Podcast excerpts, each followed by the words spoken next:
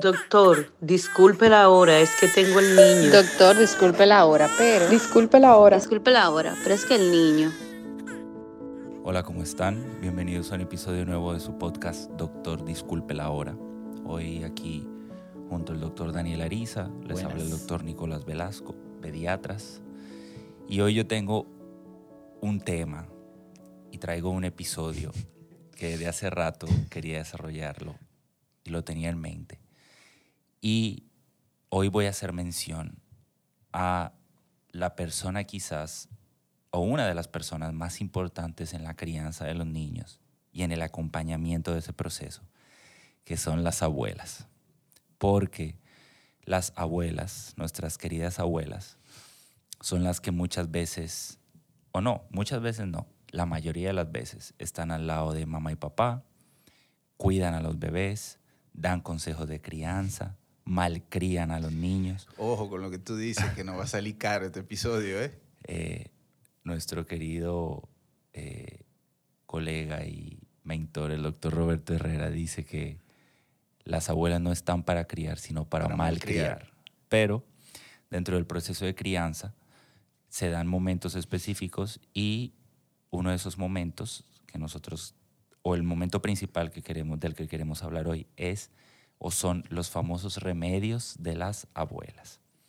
Como ustedes saben, a través de nuestro continente latinoamericano, bueno, y en todo el mundo yo creo, las abuelas tienen algunos remedios particulares para ciertas afecciones de los niños, como por ejemplo el dolor, la tos, el estreñimiento, la congestión nasal. Y nosotros quisimos hoy traer algunos de esos remedios y ver cuál es el mecanismo de acción de los componentes y si las abuelas en cierta forma tienen o no la razón. Aunque siempre han tenido la razón, lógicamente, pero hoy lo vamos a abordar desde un punto de vista científico, desde un punto de vista basado en la medicina, basada en evidencia, valga la redundancia. Pero evidencia casera, porque esto no es evidencia clínica. Exacto, la evidencia casera.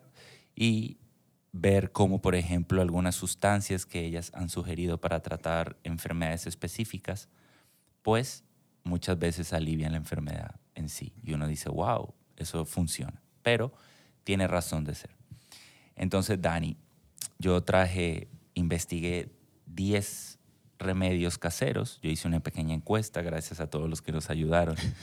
Muchísima gente me respondió, me decía, mira esto y lo otro. Hay unos rarísimos. Sí, hay unos raros. O sea, hay unos que de verdad me volaron la mente, como por ejemplo el periódico envuelto en los pies para bajar la fiebre. Ese me agarró fuera de base. Yo... De verdad que ese yo no le encuentro el mecanismo de acción al periódico. Pero, bueno, las abuelitas siempre están en nuestro ¿Tú sabes corazón. Que se atreven a decir que le envuelven los pies en periódico, pero le dan el acetaminofén, pero fue el papel de periódico que le bajó la fiebre.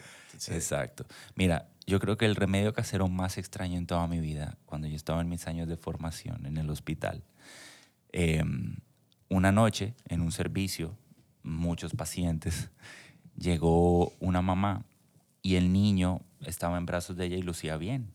Y el niño tenía en la cabeza un fósforo. ¿Qué? Y yo me quedo mirando al niño. Y le pregunto a la mamá, le digo, madre, ¿por qué traes al niño con un fósforo en la cabeza? Y me dice la mamá, no, doctor, para que no le suba la fiebre a la cabeza. Y le digo yo, pero ¿cómo así? Y me dice, sí, doctor, porque si la fiebre le sube a la cabeza, se prende el fósforo, yo sé que el niño se va a poner malo. Entonces, después de ahí yo dije, bueno, eso es parte también, señores, para los que no saben. La medicina a través de los años, desde siglos atrás, tiene un componente místico, mágico y religioso. Y ustedes no lo saben, pero la mayoría de fármacos de la industria hoy día tuvieron un principio en la naturaleza, en hojas, en, en, en cosas que estaban en nuestro medio ambiente. Entonces, por eso es importante, o sea que no del todo es descabellado pensar que las plantas y algunas cosas medicinales que se dan en la naturaleza, pues tengan algún efecto terapéutico beneficioso. Entonces, para comenzar, señor. Ojo, porque tampoco nos vamos a meter en rojo con los naturistas y los que practican la medicina eh, natural. Exacto, Aquí nos, que- no estamos diciendo Que no se haga. no se haga ni que no funciona. Sencillamente que el- las abuelas y las tías se, pueden, se dan a la tarea de recomendar en muchas situaciones cosas que no necesariamente sean un medicamento, sino Exactamente, para aliviar los dolores. Entonces, vamos a comenzar con el primer remedio y es el jarabe de berro, cebolla y miel de abeja para la tos o para la gripe. yo ahí tengo que, que ser honesto. Eso es lo que yo bebo cuando me pongo malo. Sí, él a veces cuando llega al consultorio le digo, ¿qué has tomado? Y me dice, no, eh, me tomé mi berrón. rábano de, o sea, jarabe de rábano verde, cebolla y miel. Es un cuchillo. Eh, funciona. Tres veces al Bueno, día. el doctor funciona. Daniel Ariza lo prueba, así que... Bueno, a mí sabe. me gusta. Hay gente que dice que sabe a rayo, pero funciona. si el abuelo lo escuchara. Pero bueno, eh, si bien es cierto, y ojo aquí, porque hay uno de los componentes de ese jarabe que es problemático, la miel no se da en los niños menores de un año. Correcto. Y eso es importante, porque la miel se relaciona con botulismo, la toxina botulínica que puede producir una enfermedad muy parecida al tétano en los niños menores de un año. Claro, estas son observaciones que en algún momento se hicieron en otros países, como en Estados Unidos, y por eso las academias, sobre todo la Academia Americana de Pediatría, que es por la que nosotros nos regimos, eh, nos recomienda la miel por debajo del año. Entonces, ¿qué hace la miel? La miel, al ser un líquido viscoso, se adhiere eh, a las membranas respiratorias y tiene una función antiséptica, antiviral y antioxidante. Entonces disminuye también la irritación de la Te humedece la Exacto. vía eh, respiratoria. disminuye la irritación de la vía respiratoria y suprime el reflejo de la tos. O sea que ahí las abuelas tienen un punto válido. El berrón, o más bien la hoja de la malagueta, tiene un componente que se conoce como eugenol y el eugenol tiene propiedades antiinflamatorias y anestésicas. Entonces, si usted le suma una propiedad anestésica a una superficie como por ejemplo la de la vía respiratoria, pues la irritación o el reflejo de la tos, que muchas veces trae dolor e irritación, va a disminuir y el jarabe pues en cierta forma es efectivo. Y la cebolla, que cocinar con cebollita es bueno, eh, la cebollita tiene muchas propiedades, se le han dado muchas propiedades, también similares a las del berrón, que disminuyen el reflejo de la tos. O sea que el primer remedio, las abuelas tienen Punto su válido. punto. Punto para las abuelas. ¿Y qué tú me dices del alcanfor? Para bañarse y que lo utilizan para descongestionar. Que Bueno. es- o sea, ahí hay que darle un punto. Porque el alcanfor de, o sea, sirve como antiinflamatorio de la mucosa. Por ende, te ayuda con la congestión. Pero, ojo, ojo, el alcanfor no se debe utilizar en niños menores de dos años. Eso está bien Correcto. descrito. Yo no sé si algunas, que nos, algunas personas que nos escuchan tengan memoria, pero aquí en un hospital público del país hubo un año en el que se ingresaron muchos niños porque empezaron a vender un compuesto para la congestión nasal que tenía alcanfor y muchos niños terminaron intoxicados por alcanfor. Entonces, de verdad, de verdad, eh, nuestra recomendación como pediatras es evitar a toda costa el alcanfor en, en la, en la membrana respiratoria de los niños por los efectos que puede traer. Entonces, siguiendo, hay otra, otro remedio, que este sí nosotros lo recomendamos mucho, que es la miel sola para la tos. Y sí, ya habíamos dicho los efectos de la miel, las propiedades de la Claro. miel, que disminuía la irritación de la vía respiratoria y la calmaba. De hecho, en los niños grandes, a veces cuando van al consultorio y tienen esos accesos de tos, sea cual sea la razón, uno le, le recomienda a la mamá que antes de dormir le dé una cucharadita de, de tos, de, perdón, de miel al niño para que el niño eh, suprima un poco el reflejo de la tos y no duerma tan incómodo. Pero, ojo, no por debajo del año. Eso es importante. Otro remedio famoso es el Big Vaporub. El Big Vaporub, el mentol. Para la descongestión, para el pecho, como dicen, para el apretamiento. Yo, yo adoro a mi papá, pero yo odiaba quedarme solo con, con, con papi en la casa cuando yo estaba enfermo. Porque él todo lo solucionaba con eso. Y era, te duele la cabeza, te duele el pecho, tiene fiebre. Él te untaba de Vic de pie a cabeza. Entonces, eso- a mí yo no me mejoraba. Yo lo que amanecía era todo empegotado y con la ropa como pegada. Eso es desagradable. Y la verdad es que aquí no le podemos dar el punto a las abuelas porque, ni a las tías. Eh, el Big Vaporub irrita más la mucosa respiratoria y Totalmente. puede producir más congestión, más producción de moco y mayor incomodidad en la vía respiratoria. O sea que Que hago un paréntesis. Hay personas, no los niños, pero hay personas que le encanta untarse el Big Vaporub en la nariz, adentro, cuando está muy congestionado. No hagan eso. Te quema la mucosa nasal. no es una sensación súper incómoda, realmente. O sea que eso está desestimado por completo. Nuestro quinto remedio es un remedio que yo lo experimenté en carne propia y muchas personas no lo saben, pero la mayoría de lociones que se utilizan para las quemaduras solares Claro, tienen ese componente y es el aloe vera. lo máximo. La hoja, la pulpa de la planta de aloe vera es mágica, es bendita para las quemaduras. Claro, depende del tipo de quemadura. No es que el muchacho se me queme, entonces usted lo va a llenar de cristal de hoja de sábila, no. Pero en esas quemaduras, por ejemplo, solares, usted puede abrir la hoja, extraer un poco de pulpa y ponerla sobre la superficie, porque el aloe vera tiene propiedades que restauran la piel y favorecen el crecimiento de los fibroblastos. Los fibroblastos son, son células que favorecen la reparación de los tejidos. También el aloe vera evita infecciones Y anestesia por igual. y anestesia del dolor. Entonces, el aloe vera es un excelente remedio para las quemaduras. Entonces, hasta ahora, las abuelas llevan tres puntos de cinco posibles en los remedios caseros. O sea que eso prueba que la palabra de las abuelitas tiene bastante poder.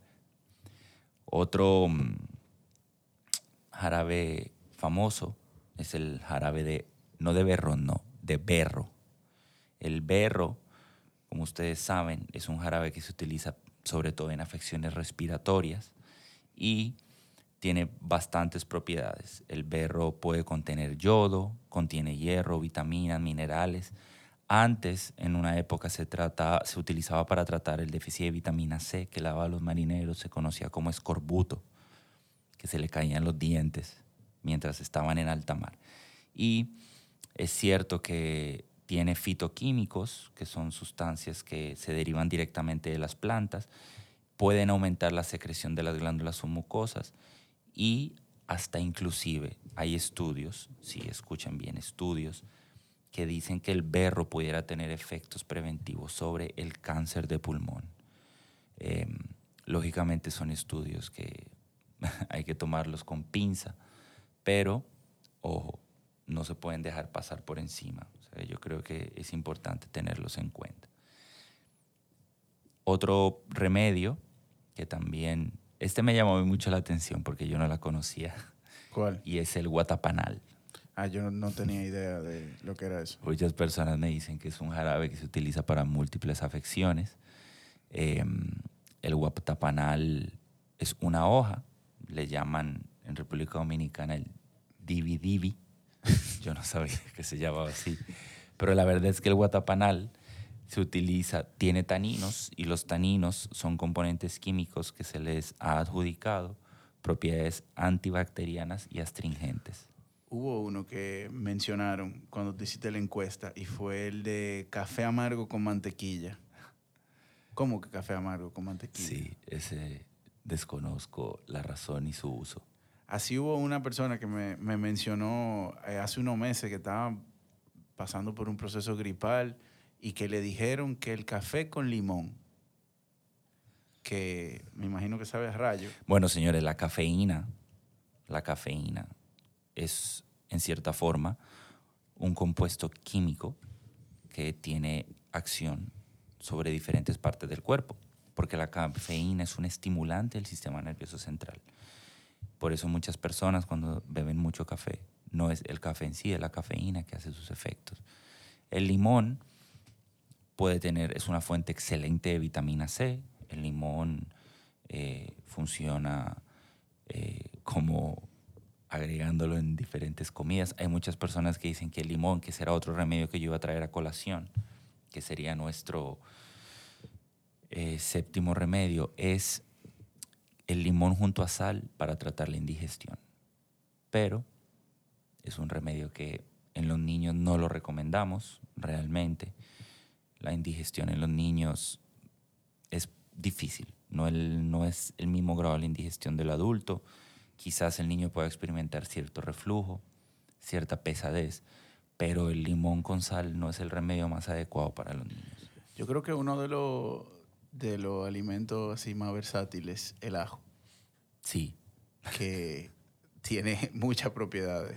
Aparte de que te puede dar un bajo a boca, pero. bueno. O sea, funciona como vasodilatador, disminuye la tensión arterial, ayuda a disminuir el colesterol, funciona también como antiagregante plaquetario. Previene, ayuda en los cólicos. También. En los cólicos. Las infecciones las evita. Es diurético. El ajo tiene muchísimas propiedades, señores, pero realmente el ajo tiene también muchos mitos. Eh, el ajo tiene bastantes propiedades. A veces lo mezclan en, en jarabes, en bebidas, y pudiera no tener efecto, pero nosotros en los niños no recomendamos definitivamente el ajo en lo absoluto. Otro té que me mencionaron mucho es el té de orégano para el dolor de barriga. Eh, a mí me llegaron a dar té de orégano para el dolor de barriga. ¿No era orégano con algo más? Bueno, a veces lo mezclan, lo pueden mezclar el té de orégano, pero eh, si se da solo. Ah, té de orégano con ajo era. También. Hay uno que es té de orégano con ajo y está el té de orégano solo. Entonces, el orégano, aparte de ser eso que usted le puede echar a la pizza y a muchas cosas ricas, eh, tiene ácidos fenólicos y flavonoides, que son ácidos que tienen propiedades antimicrobianas y el ajo favorece el flujo de bilis hacia otros órganos eh, digestivos y el intestino. La bilis, ustedes saben que es un compuesto que se aloja en la vesícula biliar y ayuda en la emulsión de las grasas. Cuando uno come y las comidas copiosas que contienen un alto porcentaje de grasa llegan al estómago, entonces la vesícula biliar libera eh, la bilis y eso ayuda a digerir mejor la grasa y que no caiga tan mal al estómago. También el orégano tiene propiedades antiespasmódicas y que ayuda con los cólicos. antiinflamatorias. Entonces, pudiera funcionar para los cólicos. Realmente, nosotros como pediatras no lo recomendamos en niños pequeños. Eh, en niños más grandes pudiera funcionar, quizás más de 10 años, de pronto están un día en un campo con la abuela, la abuela se lo da, pudiera tener efecto. Todo lo que hemos mencionado son remedios caseros que se utilizan con frecuencia y no los fueron mencionando en la encuesta. No son remedios que nosotros ponemos en práctica. Bueno, el jarabe de berro, rábano, cebolla y miel, yo sí, a mí me funciona. El doctor Ariza es eh, prueba en carne propia de, de la efectividad del jarabe fuera muy feliz si me lo mandaran por caja a mi casa. Él sería el principal agraciado. Otro remedio, ya este va una mención especial, porque en un episodio yo mencioné una caída de mi hermano. Eh, ya los invito a escuchar el episodio de la prevención de accidentes en el hogar. Importante eso. Pero eh, cuando mi hermano se cayó, lo primero que mi abuela le dijo a mi mamá fue, ponle vinagre en la cabeza, en donde tenía la herida. Y realmente el vinagre no, tiene utilidad en eso. El vinagre funciona excelente como aderezo para las ensaladas. No, pero es desinfectante. ¿eh? Pudiera funcionar como desinfectante, pero no porque se usa para limpiar superficie. Y ojo, también aquí yo lo voy a dar para limpiar algunas heridas. Eh, a manera de medicina de hospital, algunos, algunas soluciones que se utilizan para limpiar el pie diabético contienen vinagre. Ahora que tú mencionas las heridas, eh, a los padres o a las abuelas, quien sea, que tiene la costumbre de si un niño se corta, echarle azúcar en la herida, por favor, no lo hagan. El azúcar no hace nada, o sea, más nada que estar en el medio. Endulzar la herida. Cuando uno va a trabajar con la herida, tiene que limpiarla, desinfectarla y esos cristales de azúcar eh, son complicados. Exactamente. Eh, otro, mención especial, la leche cuando se tragan algo. No le den leche al niño. A veces el niño se tomó jabón, dale leche. Se bebió algún jarabe extraño, dale leche. Se bebió algo. No, señores, no. Eso no se da, eso no se hace. El niño no se hace vomitar tampoco. Ese remedio casero está completamente contraindicado. Ah, el de... Bueno, esto no es un remedio, pero es más una solución por parte de las abuelas. Yo espero que esto no me salga caro, no me traiga problemas. Pero las abuelas, cuando nacen los bebés que tienen una hernia umbilical, que les sale el ombliguito, eh, lo primero que dicen, ah, ponle una moneda o ponle una moneda y una faja. Eso no hace diferencia. La, la, la, la hernia umbilical cede con los meses cuando los rectos abdominales se van formando y terminan de, cerrar. Y si eso no sucede, pues se, corrige de manera quirúrgica. Pero se puede esperar hasta los cuatro años. Pero no con una moneda en el ombligo. Exacto. Hay muchos papás que se preocupan por la estética del abdomen del niño y dicen, ay doctor, pero que se le ve feo. Está bien, sabemos que se ve feo, pero una moneda no lo va a solucionar. O sea que ese es otro remedio casero que está desaprobado. Entonces, para fines de banca y pool, ¿cómo terminó el conteo? Bueno, las abuelas se llevaron de los 10 remedios principales, se llevaron 6 puntos de los remedios aprobados. O sea que tienen un alto, un, un, un, alto índice de efectividad las abuelas en muchos remedios. No dudamos de ellas, las amamos, las queremos. Son seres súper especiales para nosotros. Hoy solamente quisimos comparar la parte científica de los remedios de la abuela, si tienen utilidad o no. Y bueno, si, se pueden, si pueden ser utilizados como último recurso, no los desaprobamos. No, y si ustedes que nos escuchan tienen alguna anécdota o cuento gracioso de algo que les haya sucedido durante su infancia o que estén practicando y utilizando hoy en día con sus hijos, nos dejan saber, lo pueden comentar eh, a través de Instagram y en realidad para nosotros fuera chulísimo poder interactuar. Y conocer sus historias. Así que gracias por acompañarnos una vez más en otro episodio y nos vemos en la próxima.